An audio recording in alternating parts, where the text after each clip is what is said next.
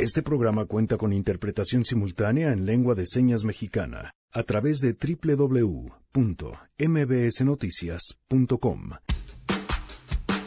Es lunes y así arrancamos otro mes, otra semana, lunes de Mesa Ciudadana. Platicamos, por supuesto, del tercer primer informe de gobierno de Andrés Manuel López Obrador. Porque el poder es humildad y deber y no tengo derecho a fallar. Qué buena frase. Tenemos buenas noticias y, y mucho más. Quédense, así arrancamos a todo terreno.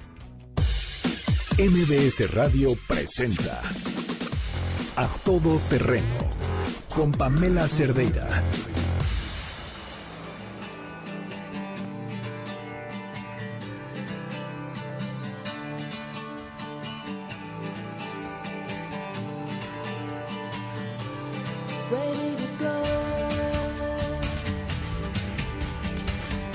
Janine, ¿cómo estás? Buenas tardes. Hola, Pam, muy buenas tardes. ¿Qué vamos a escuchar? Es lunes de One Hit Wonders y arrancamos con esto Ready to Go. Ok. Y este de República es un es un tema de los 90 fíjate, que está prendido para arrancar. la Suena muy bien. Sí, está muy padre. Me gusta. Entonces que nos digan que quieren escuchar. Lunes de One Hit Wonders. Ok. exacto. Gracias. Janine. Arroba Janine MB.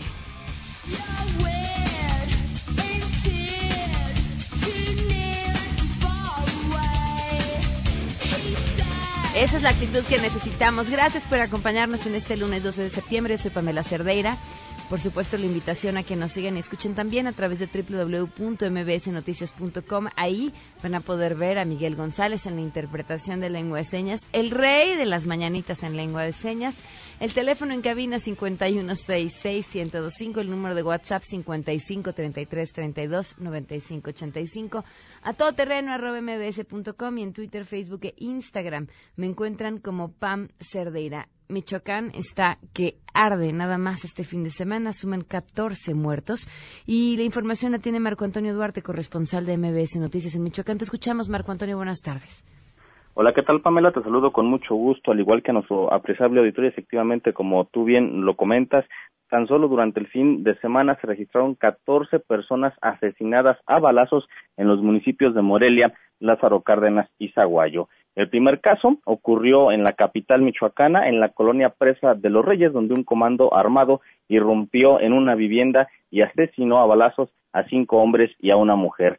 Más tarde, también en el municipio costero de Lázaro Cárdenas, otro grupo de sicarios fuertemente armado ingresó a una vivienda de la colonia Don Bosco y ahí asesinó a cuatro personas. Esta ola de violencia también alcanzó eh, otras tres ejecuciones en la capital michoacana, en las colonias Gertrudis Sánchez, López Mateos y Carlos Salazar. En tanto, en el municipio de Zaguayo, un grupo de sicarios atacó a agentes de la policía municipal, dejando a cinco efectivos heridos. En este enfrentamiento registrado en la ciénega de Chapala, un presunto sicario también fue abatido. Por otra parte, te comento que las áreas de seguridad y justicia de Michoacán han detectado que sicarios de los Viagras, brazo armado del cártel de la nueva familia michoacana, son los falsos autodefensas que desde el viernes apoyan al narcotraficante Juan José Farías Álvarez, alias el abuelo, contra la irrupción del cártel Jalisco Nueva Generación en el municipio de Tepalcatepec.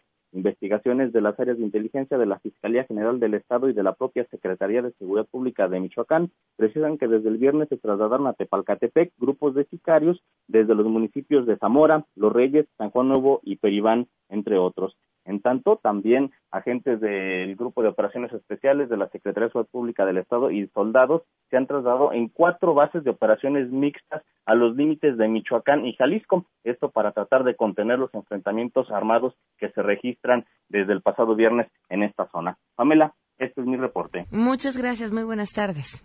Muy buenas tardes. La semana pasada, el viernes, platicamos con el doctor Alejandro Mojar, titular de la Comisión Coordinadora de Institutos Nacionales de Salud y Hospitales de Alta Especialidad. Hablábamos acerca de la mm, falta en este medicamento oncológico con el que se estaba tratando a los niños y le pregunté si era el único medicamento del que tenían información que había escasez. Esto fue lo que nos respondió. ¿Hay algún otro medicamento que podría escasear en estos momentos por razones similares o distintas a lo que sucedió aquí?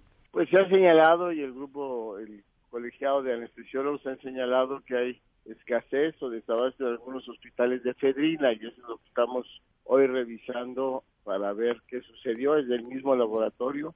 Pues ya estaremos en diálogo permanente ahora con el laboratorio PISA para ver cuál es su situación y reitero, ver segundas y terceras opciones, dado que por procesos de licitación y compromisos contractuales, pues el laboratorio PISA era el responsable de distribuir este medicamento, el metotrexate, y ahora también efedrina.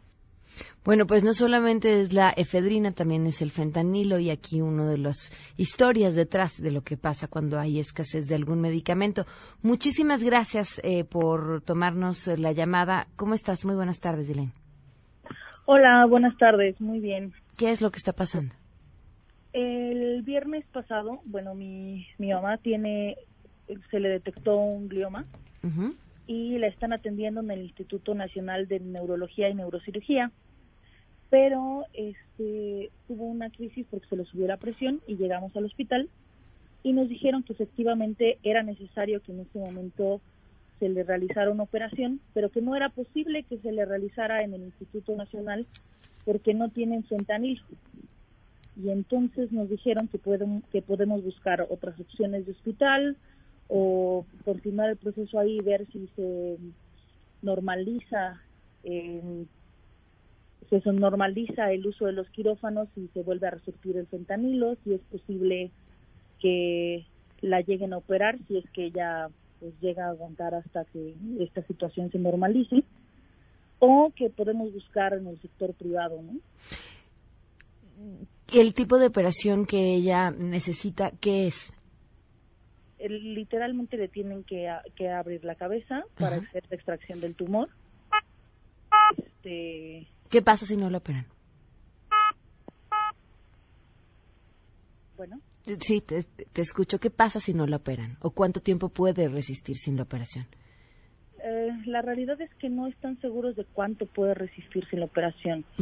Em, si no se le opera a tiempo, pues puede morir.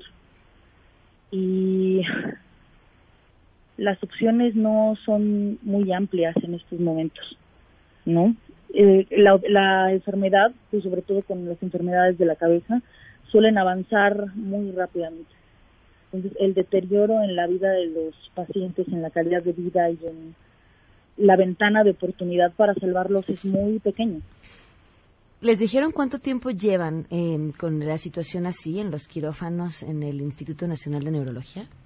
Sí, nos dijeron que tienen dos semanas, dos semanas que tienen cerrados los quirófanos y que ellos no pueden atender a sus pacientes.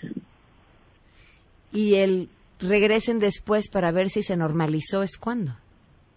O sea, sería a finales de este mes. A finales de septiembre. A finales de septiembre. ¿Cuánto cuesta una cirugía como la que necesita tu mamá en el sistema privado? Dependiendo de cuántos días de terapia intensiva también necesite, puede llegar a subir hasta medio millón de pesos. ¿Qué van a hacer? No sé. estamos tratando de encontrar opciones en otros hospitales públicos, pero nos han dicho que la situación está muy parecida. Nos dieron del Instituto Nacional una referencia para ir al, al Nacional, al, al General de México, perdón. Y este, igual lo que ellos nos dicen es que pueden iniciar el proceso, que va a tardar algunos meses, y que tampoco pueden garantizarme si la van a poder operar o no. ¿Por qué razones? Por la falta de medicamentos. ¿Han tenido la oportunidad de reunirse con algunos familiares de otros pacientes que estén en una situación similar? Quizá esto podría ayudarles a tomar medidas que ejercieran más presión. Solo hemos podido ver algunos que estaban ese día que también estaban transfiriendo a otros hospitales.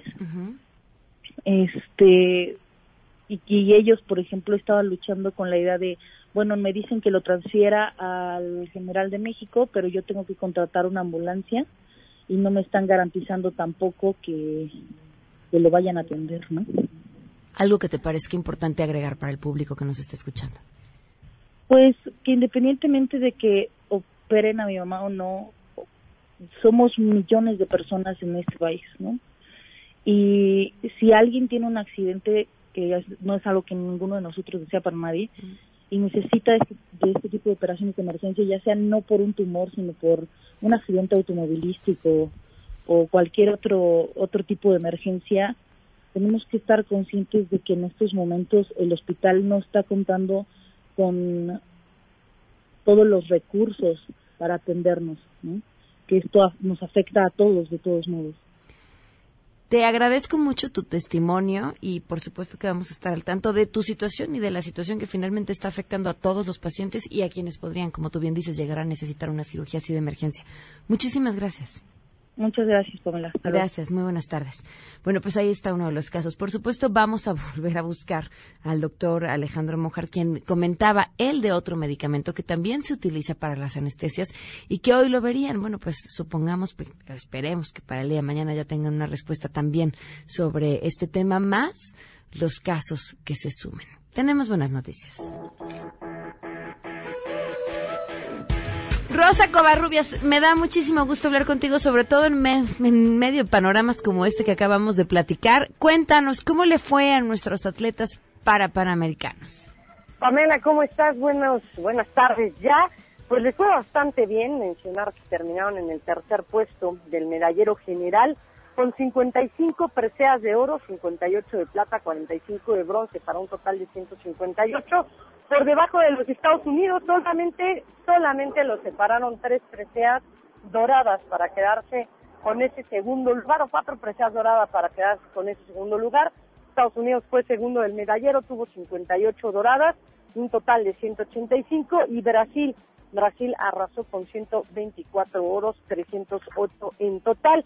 Mencionar que en natación, en la paranatación le fue bastante, bastante bien a México, obtuvieron 27 medallas de oro y comentarlo con Patricia Valle, Gustavo Sánchez, la verdad es que estos paratletas siempre, siempre han dado de qué hablar para México y lo han dado para bien, han sacado la casta, eh, lo platicábamos eh, hace unos días, eh, Pamela, son atletas que requieren de una, pues una formación o requieren de un entrenamiento especializado y bueno, pues ahí están los resultados eh, muchas personas a, veces comentan que o, intentan demeritar los logros de los atletas para, paralímpicos y de los paratletas, pero finalmente siempre han sacado la casta, siempre han dado de qué hablar y siempre están en los primeros lugares tanto del continente y pelean por medallas no solamente en Juegos para Panamericanos, sino también en Paralímpicos.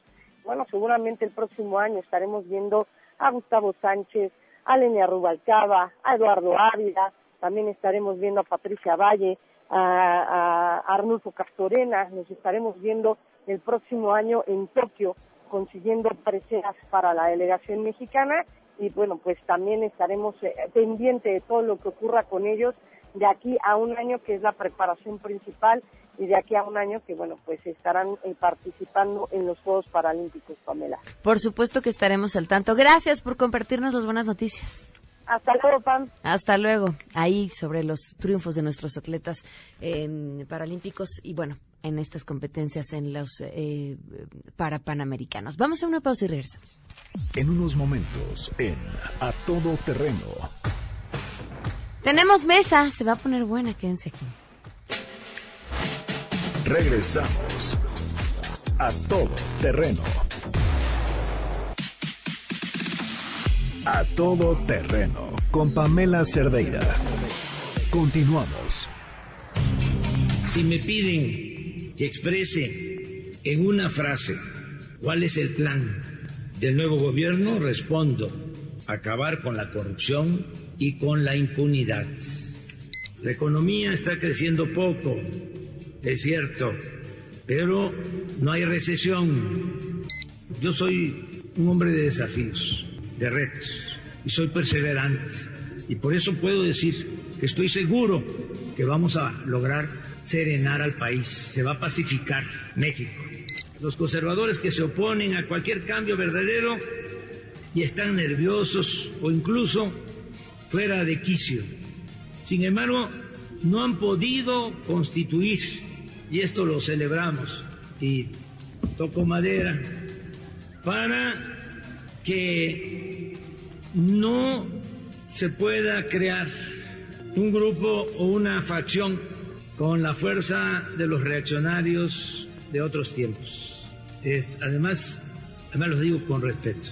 No quiero que se entienda como un acto de prepotencia o una burla.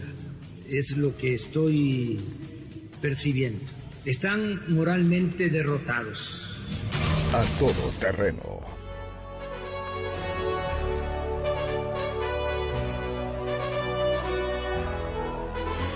Continuamos a todo terreno. Están en esta mesa. Mariana Campos, que ya te extrañábamos. Mariana, ¿cómo estás? Hola Pame, hola a todos. Estoy muy bien y contenta de estar aquí. Bienvenida Juan Francisco Torres Landa, que ustedes ya conocen, secretario general del Consejo de México Unido contra la Delincuencia. ¿Cómo estás? ¿Cómo estás, Pam? Muy buenas tardes. Bienvenido. Se unen a esta mesa y les doy la bienvenida a Camila Martínez, estudiante de Comunicación Política en la Facultad de Ciencias Políticas Sociales de la UNAM. Bienvenida, Camila. Muchas gracias. Gracias por acompañarnos. Y también Paulo García, politólogo por la UNAM y servidor de la Nación. Paulo, ¿cómo estás? Pamela, muchas gracias. Todo muy bien. Bueno, pues arrancamos para analizar lo que sucedió en este primer, tercer mensaje este sobre el informe de gobierno.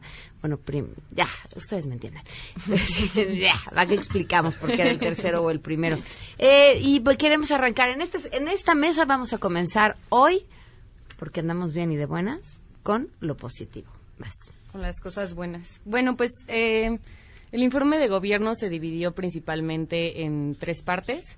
Eh, en la eliminación de privilegios, ¿no? que entonces fue entre eh, bajar los salarios de la clase más alta del gobierno, eh, abrir los pinos, la eliminación de bonos, la venta del, avión presidencial. Creo que también hubo la lucha contra la corrupción, principalmente, o bueno, lo que más se ha hablado es la lucha contra el huachicoleo, que ha habido una reducción de 94% del robo de petróleo. Eh, y finalmente todos los programas sociales, ¿no?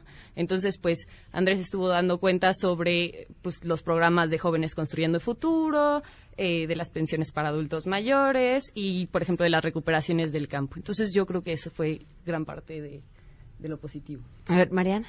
Ya. Yo la verdad creo que lo positivo no está en el informe, honestamente. En el informe no, creo que los aspectos que, varios de los que ella menciona como positivos, yo les veo varios aspectos negativos. En el caso de la austeridad, me parece que ha sido una austeridad a medias. Eh, ha sido una austeridad que ha convenido a veces y en otras ocasiones no. Por ejemplo, el cierre del aeropuerto implicó un endeudamiento importante para el país y una erogación de cientos de miles de millones de pesos. Entonces, eso yo no lo vería como una política integral de, de, austeridad. Sin embargo, no me quiero centrar en eso, me quiero centrar en lo positivo que yo creo que sí existe y no está en nuestro informe. O sea, nunca un presidente emanado de la oposición, ¿verdad? Había tenido la oportunidad de generar los cambios que tiene Andrés Manuel. Es impresionante la oportunidad que tiene para generar cambios históricos. Para mí, eh, veo que el PAN, por ejemplo, jamás tuvo un congreso a su favor, jamás tuvo los congresos estatales y realmente no tuvo la oportunidad de tocar bien el pacto político fiscal entre federación y estados. Y a mí me parece que ese es el cambio histórico vital para transformar el país. O sea, creo que tener una política de justicia, una política anticorrupción y de inversión pública sólidas depende de que se rehaga ese pacto político fiscal, algo que no pudo hacer ni Fox ni Calderón. Y entonces Andrés Manuel tiene esa oportunidad. Eh, llega con muchísima legitimidad y aprobación para hacer importantes cambios en la política fiscal, nada más que él no lo ve. Pero ahí está esa oportunidad, sigue estando presente y ojalá eventualmente este, la pueda aprovechar en beneficio de México y también si él tiene ese interés de pasar a la historia como un presidente que realmente hizo una transformación en México. Pablo. Pues sí, yo iría por el mismo sentido, por un poco darle la dimensión histórica a los cambios que estamos viviendo. Yo creo que conceptualmente tiene todo el sentido del mundo decir que estamos frente a un cambio de régimen más que un cambio de gobierno porque pues bueno, se podrían enunciar muchas, muchas cosas y, habría que ocupar bastante tiempo, pero fundamentalmente me quiero detener en dos que ya están en marcha, ¿no? con mayor o menor grado de implementación, pero ya en marcha. Por ejemplo, uno, el cambio en el sistema de intermediación corrupta. Hay un claro, una clara diferencia de cómo se ejerce el presupuesto. Ya no pasa por este, estas organizaciones que hacían, digamos, un uso clientelar del gasto público. Ahora hay todo un nuevo modelo de eh, de entrega de los apoyos federales a través de las tarjetas, ya no es se le da dinero a Antorcha Campesina para que haga lo propio, ya no se le da dinero a otro tipo de organizaciones, los apoyos llegan de manera directa y esto cambia de manera cualitativa eh, muy, muy importante, pues cómo también se involucra y se relaciona al ciudadano con el Estado, ¿no?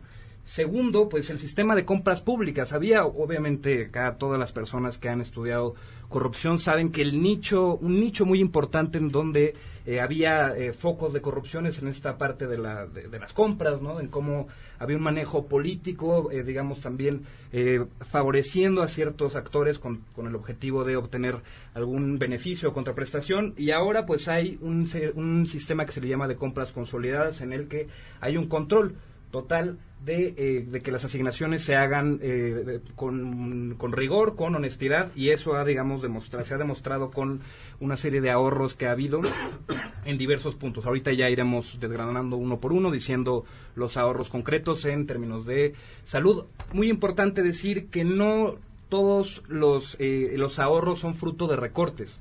Por ejemplo, muy claro con el aspecto de las medicinas, sin tener que comprar menos medicinas. Hoy hay alrededor de 23 32, perdón, por ciento de ahorro.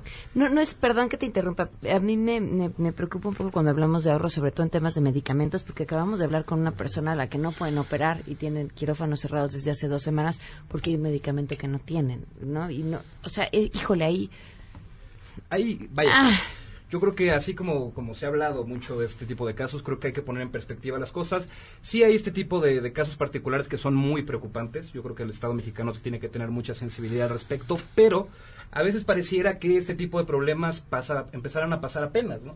que a partir del 1 de diciembre de 2018 empezó el problema del desabasto. Yo creo que hay que preguntar a la gente de Oaxaca, de Chiapas, si no tienen ese tipo de eventos. Claro que eh, se trata de hacer un...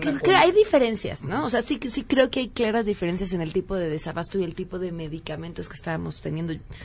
Entender el Instituto Nacional de neurocirugía, cerrado, de neurología y neurocirugía, con quirófanos cerrados durante dos semanas por falta de medicamento, yo no recuerdo un precedente similar. Sí hubo una lentitud en los primeros meses en cuanto al abasto. Hay que recordar también que las medicinas que se compran para los primeros seis meses de la administración son con licitaciones y procedimientos de compra del sexenio pasado digamos, la responsabilidad en cuanto a qué medicinas, cuántas y cuáles se abastecen en México de este gobierno, de las compras que hace la oficialía mayor, es a partir del segundo semestre del año, ¿no? Pero claro, yo eh, no me gustaría que sonar insensible con ese tipo de problemas, yo creo que son todos muy graves, solamente pues sí hay que poner en perspectiva cuáles son cosas que realmente le competen o son responsabilidad de este gobierno y cuáles otras se usan pues con todo un sentido político.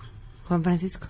Híjole. Este, déjame recuperar un segundito. Este, eh, yo sé, yo sé también, yo estoy en la UNAM también, entonces hay una hay una cercanía ahí por esa parte, pero a mí lo, lo, que me preocupa en estas discusiones es que tenemos que justamente hacer una evaluación. Yo no pertenezco a ningún partido político ni nada. A mí lo que me interesa es que el país marche y marche bien. Pero para hacer una evaluación sensata se tiene que utilizar datos duros, se tiene que utilizar métricas que no estén de alguna manera contaminadas por una vocación o por una afiliación, eh, digamos, eh, pues de una visión política, ¿no? Entonces, hablando de datos duros, eh, a mí me cuesta mucho trabajo. La parte de bueno, yo te diría, por ejemplo, nosotros coincidimos en que eh, reducir, digamos, esta pomposidad que había en, la clase política, eso lo, eso lo veo como algo favorable. Eh, decir que se vendió el avión, eso no es cierto. El avión no se ha vendido. El avión nos sigue costando mes a mes un depósito formidable que además no entiendo por qué lo estacionamos en California. O sea, si hay un, si hay un lugar caro para estacionar un vehículo, es California.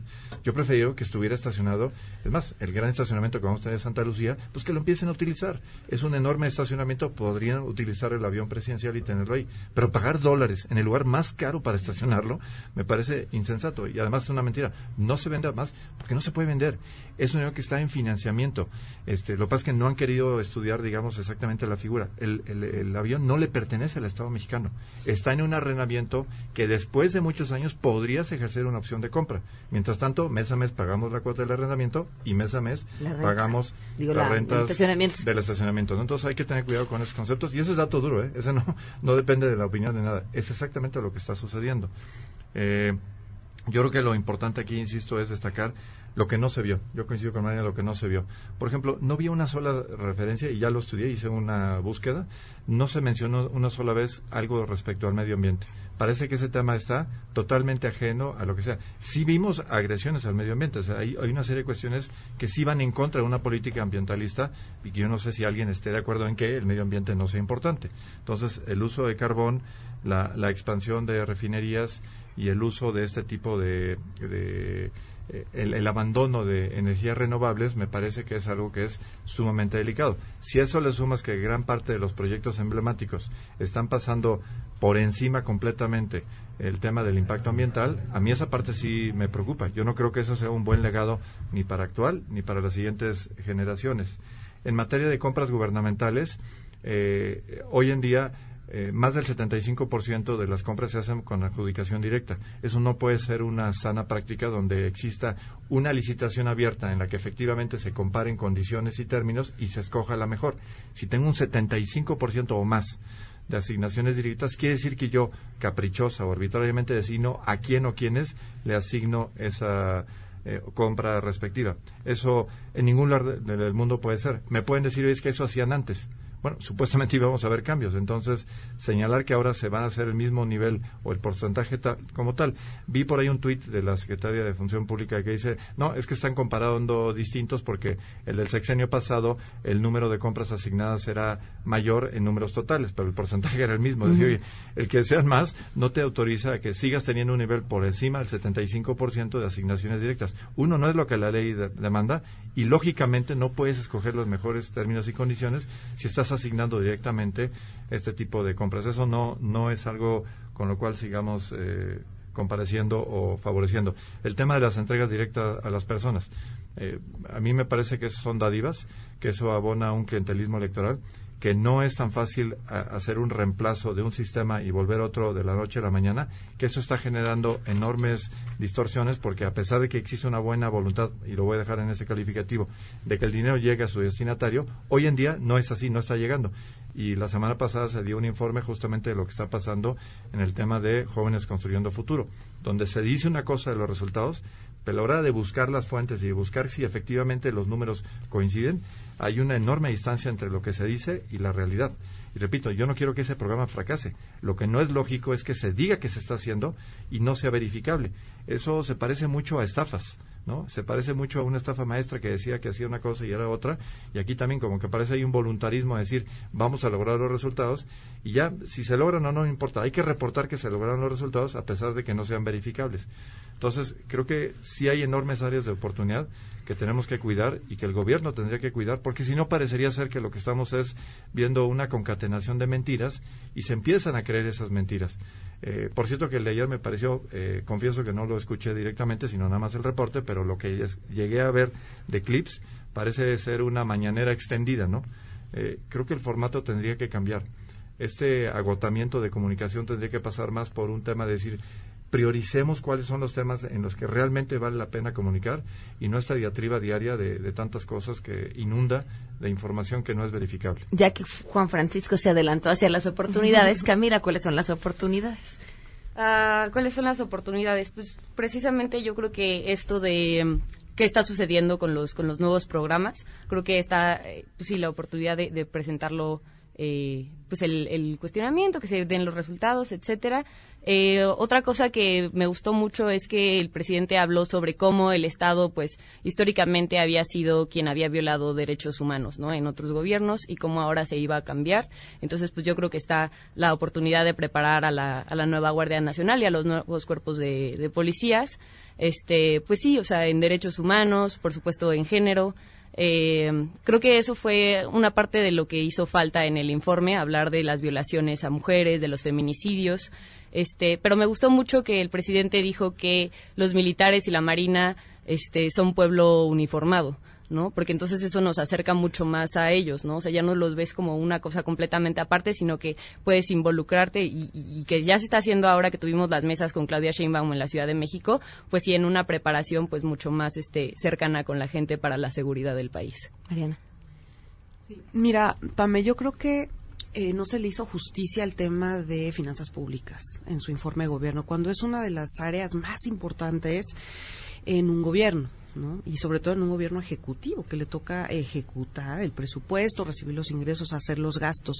Y además creo que socialmente ha habido una gran discusión, y lo estamos viendo en nuestra mesa, sobre este tema de los subejercicios y qué está pasando. Y el presidente creo que le ha faltado ahí eh, realmente abordar los problemas que él sabe que están teniendo las finanzas públicas. Él trae un boquete fiscal de 250 mil millones de pesos que eh, no tenemos en ingresos Em, porque parte de los ingresos que se habían presupuestado, tanto petroleros como fiscales, es decir, tributarios, no van a llegar en el año. Y ya empezamos a ver esa pérdida a lo largo de los meses.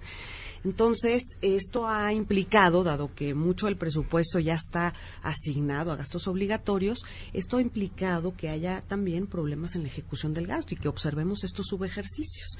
Es hasta hace unas semanas que el presidente autoriza el uso del fondo de de estabilización de los ingresos presupuestarios, es decir, cuando te faltan ingresos de tu presupuesto puedes utilizar el ahorro, pero pues fue hace unas semanas que lo anunció el secretario Herrera, ¿no? Entonces, todos estos meses, o sea, creo que fue una decisión correcta usar el fondo, pero fue una decisión tardía, ¿no? Entonces, parte de la ejecución eh, ha, estado de alguna manera eh, afectada por esto. Y no me parece que haya habido la sinceridad ni la honestidad de decirlo a México de eh, que lo que estamos viviendo. Es importante decir que esta caída de los ingresos presupuestarios, además, la vamos a ver también el próximo año, especialmente en los petroleros. El crecimiento económico me parece que también es otro de los aspectos, y ahorita vuelvo a lo fiscal, eh, importantísimos eh, de un mal desempeño, porque eh, si es un hecho que la cantidad de contradicciones, es decir, que se ha afectado la confianza de la inversión, y eso también tiene que ver con la cantidad de contradicciones que vemos en su narrativa y en la narrativa de este gobierno. O sea, sí tiene que trabajar porque México, previo a su llegada, ya tiene una larga lista de deficiencias, eh, violaciones a derechos humanos, un, sistema de justicia muy débil, corrupción, privilegios, desigualdad. Lo menos que puede eh, hacer el presidente sería cuidar de verdad que llegue esa inversión a México. Entonces, el, no aceptar la importancia que tiene el crecimiento económico me parece negligente. De entrada, él como poder ejecutivo está obligado a la recaudación de impuestos. Y ahí es donde se vincula la economía con el presupuesto. Un crecimiento económico débil afecta los ingresos públicos. Y eso conlleva a que no se pueda ejercer el gasto público en los, programas, mismos que él quiere llevar a cabo, ¿no? Y eso es lo que está pasando. Entonces, eh, eh, al cierre de este año se esperan menos 73 mil millones de pesos de ingresos tributarios. O sea, no podemos darnos el lujo de afectar la inversión, afectar la dinámica económica y que su gobierno no recaude lo suficiente para atender las necesidades del público, ¿no? Entonces, me parece que no se le dio el lugar que tiene la parte económica fiscal. Me parece que es indispensable abordarlo porque además, pues, en la próxima semana la discusión va a ser el paquete económico. Y, eh, pues, en abril, sin saber que el crecimiento iba estaba tan mal como ya lo vimos, eh, Hacienda ya anunció que va a recortar el gasto programable en más de 200 mil millones de pesos para el próximo año. O sea, ¿de dónde lo vamos a cortar cuando tenemos tantos gastos obligatorios? Pues va a tener que ser a lo mejor de los subsidios o de la inversión física. Nada bueno, ninguna buena noticia para la población. Y eh, se está aplazando demasiado la discusión fiscal seguramente porque eh, los gobiernos le huyen a las discusiones fiscales por los costos políticos que involucra. Y tenemos una eh, elección intermedia en 2021. Pero, a ver, tenemos que sopesar, aunque el presidente haya prometido no más endeudamiento, si no le alcanza para el próximo año para atender las, las necesidades básicas que ya estamos viendo que está haciendo catarsis el asunto en los hospitales públicos, pues creo que va a tener que ceder, aceptar el problema, iniciar su discusión fiscal eh, y asumir los costos políticos eh, de lo que implica llevar una política fiscal responsable. ¿no? Entonces, ese tema me parece que faltó en su informe abordarlo realmente y me parece además que es eh, una deficiencia de su gobierno el no aceptar y el no atender el tema del crecimiento económico. Damos una pausa y regresamos ahorita contigo, Pablo. Regresamos a todo terreno. A todo terreno con Pamela Cerdeira. Continuamos.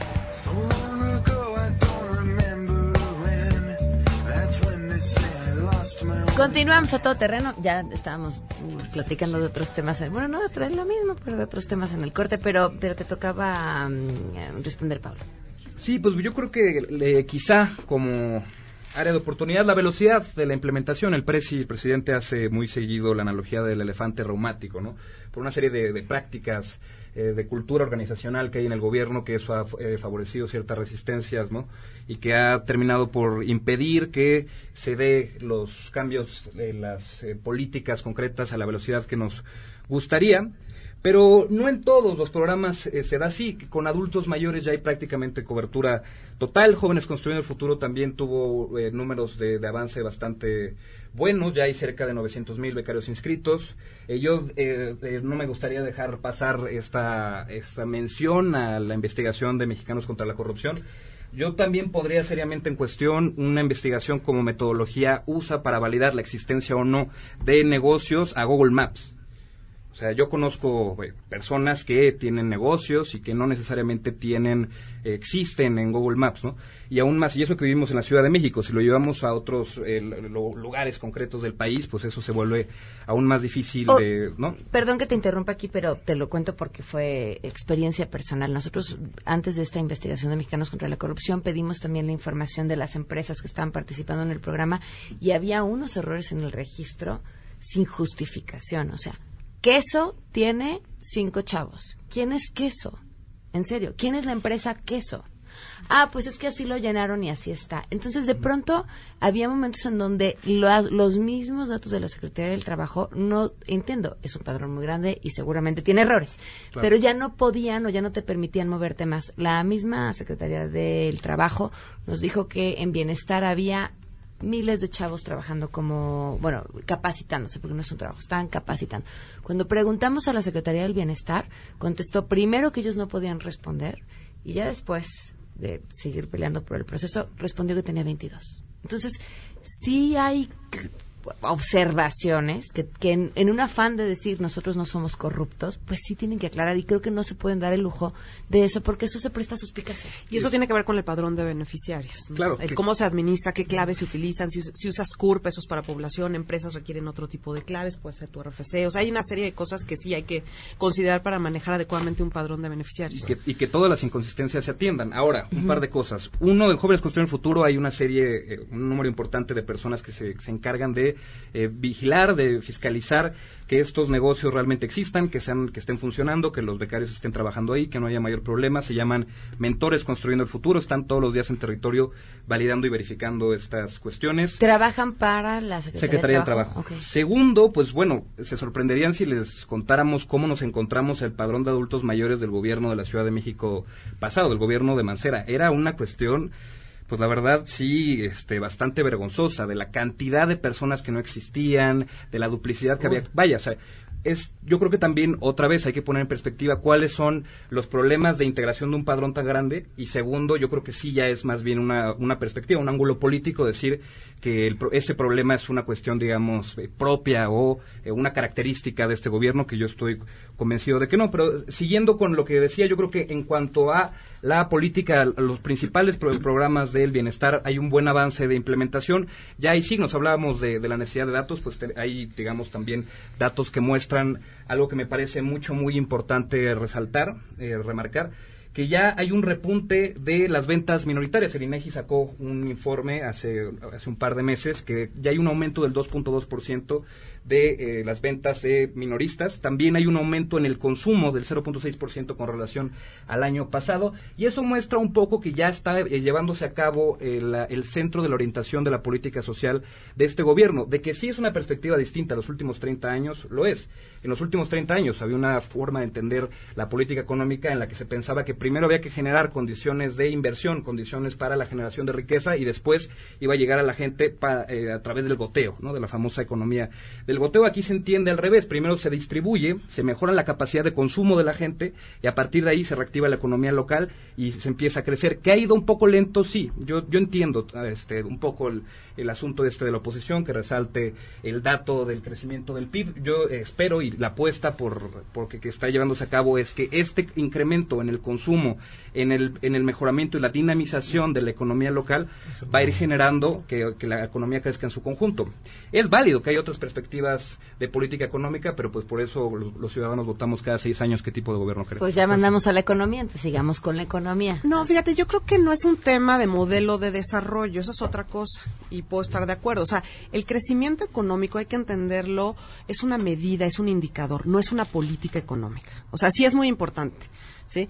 El crecimiento económico es un indicador del valor que tiene el aumento en la producción de este, productos y servicios en México. ¿sí? Estamos hablando de que la economía y las personas esperaban alrededor de 500 mil millones de pesos más en la economía, que el día de hoy no va a haber.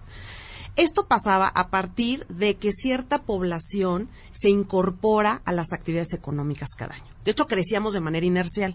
O sea, la mayoría de las personas durante muchísimos años en este país hacían inercialmente lo mismo y al incorporarse más agentes económicos a la economía, personas a trabajar y eso, es que se crecía 2%. Algo completamente insuficiente que lograron los, los gobiernos anteriores. El que esos 500 mil millones de pesos no se encuentren este año en la economía implica que personas de la economía popular no van a tener un cierto ingreso, ¿sí?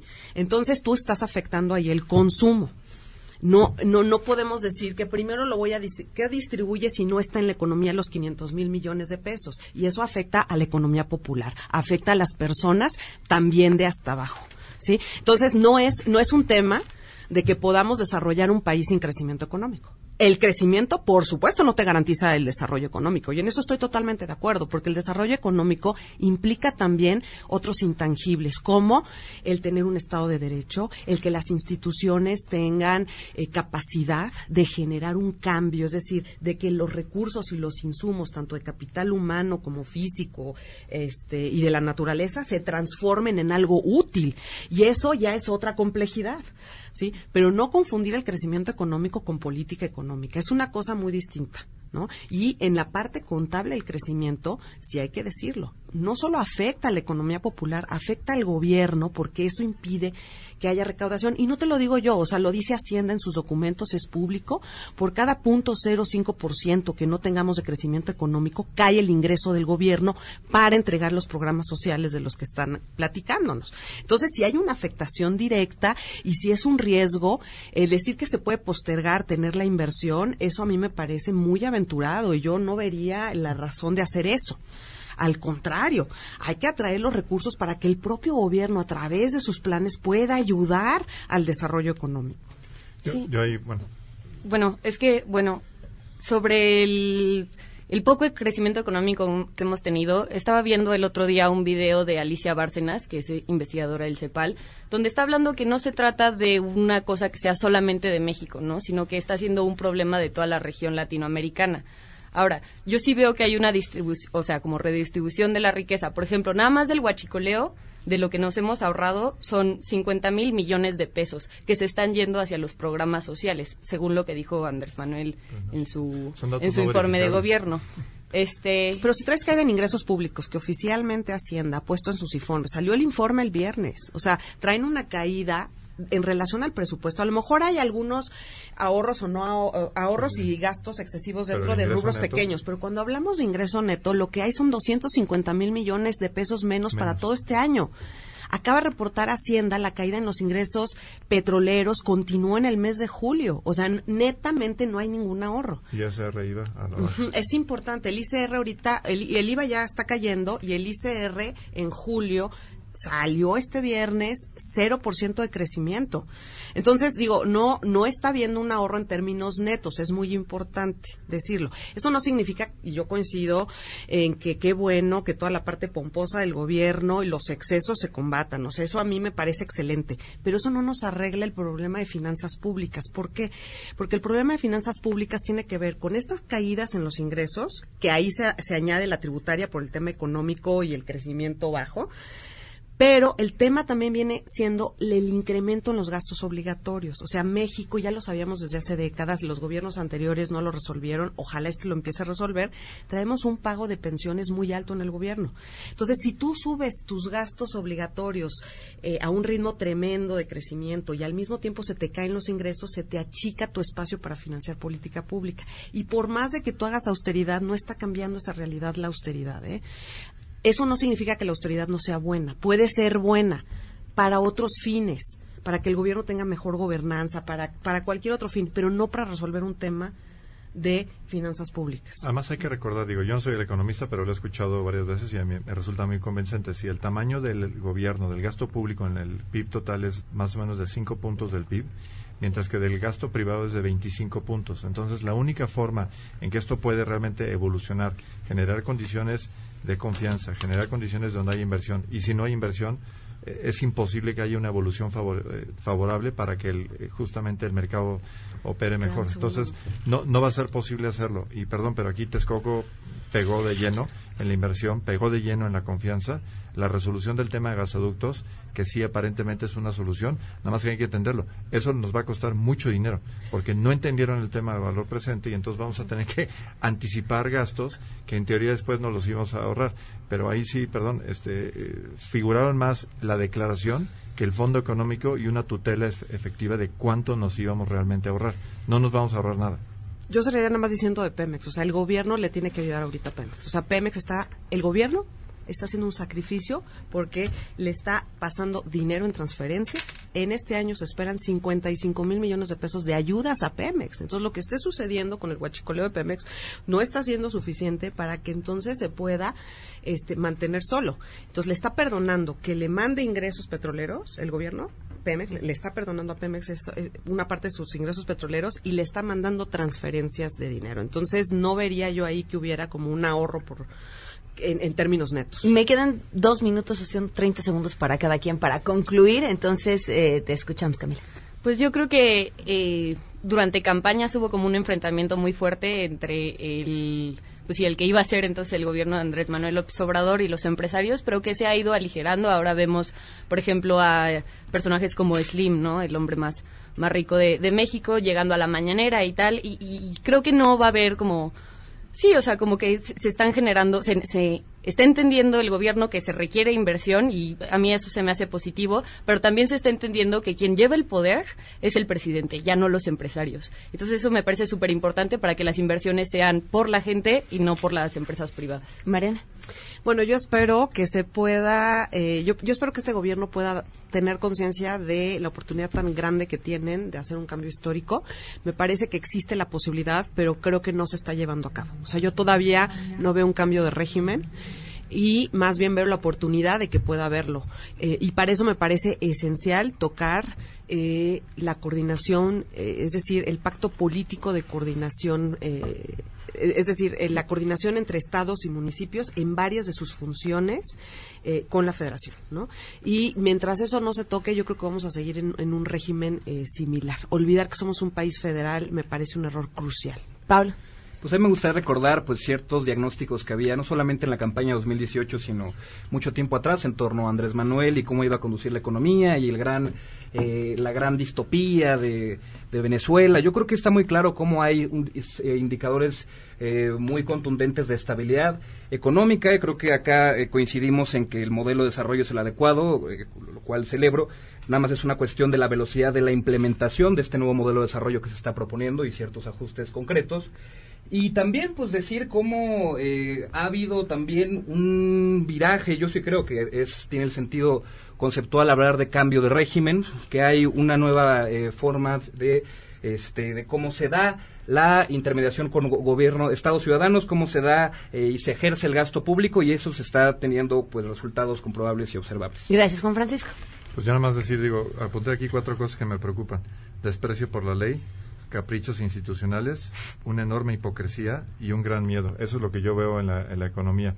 Eh, actores que están actuando por miedo y que en la palestra pública van a a aplaudir, van a decir, pero que en lo corto están diciendo claramente así no podemos jugar porque en un lugar donde no se respeta la ley, donde los caprichos imperan, y donde no se tiene certidumbre de cómo se van a hacer las cosas, el país no va a avanzar. Y ahí eh, es una cuestión tan sencilla. No estoy hablando solamente de los grandes empresarios, aún los pequeños consumidores. Vayan a ver cómo está la venta de automóviles nuevos y, si eso no es un reflejo de cómo está la economía hoy en día. Les agradezco muchísimo a los cuatro que nos hayan acompañado. Eso es lo que tenemos que hacer, seguir platicando. Muchas gracias. Muchas gracias. Sheila, ¿qué se está cocinando esta tarde?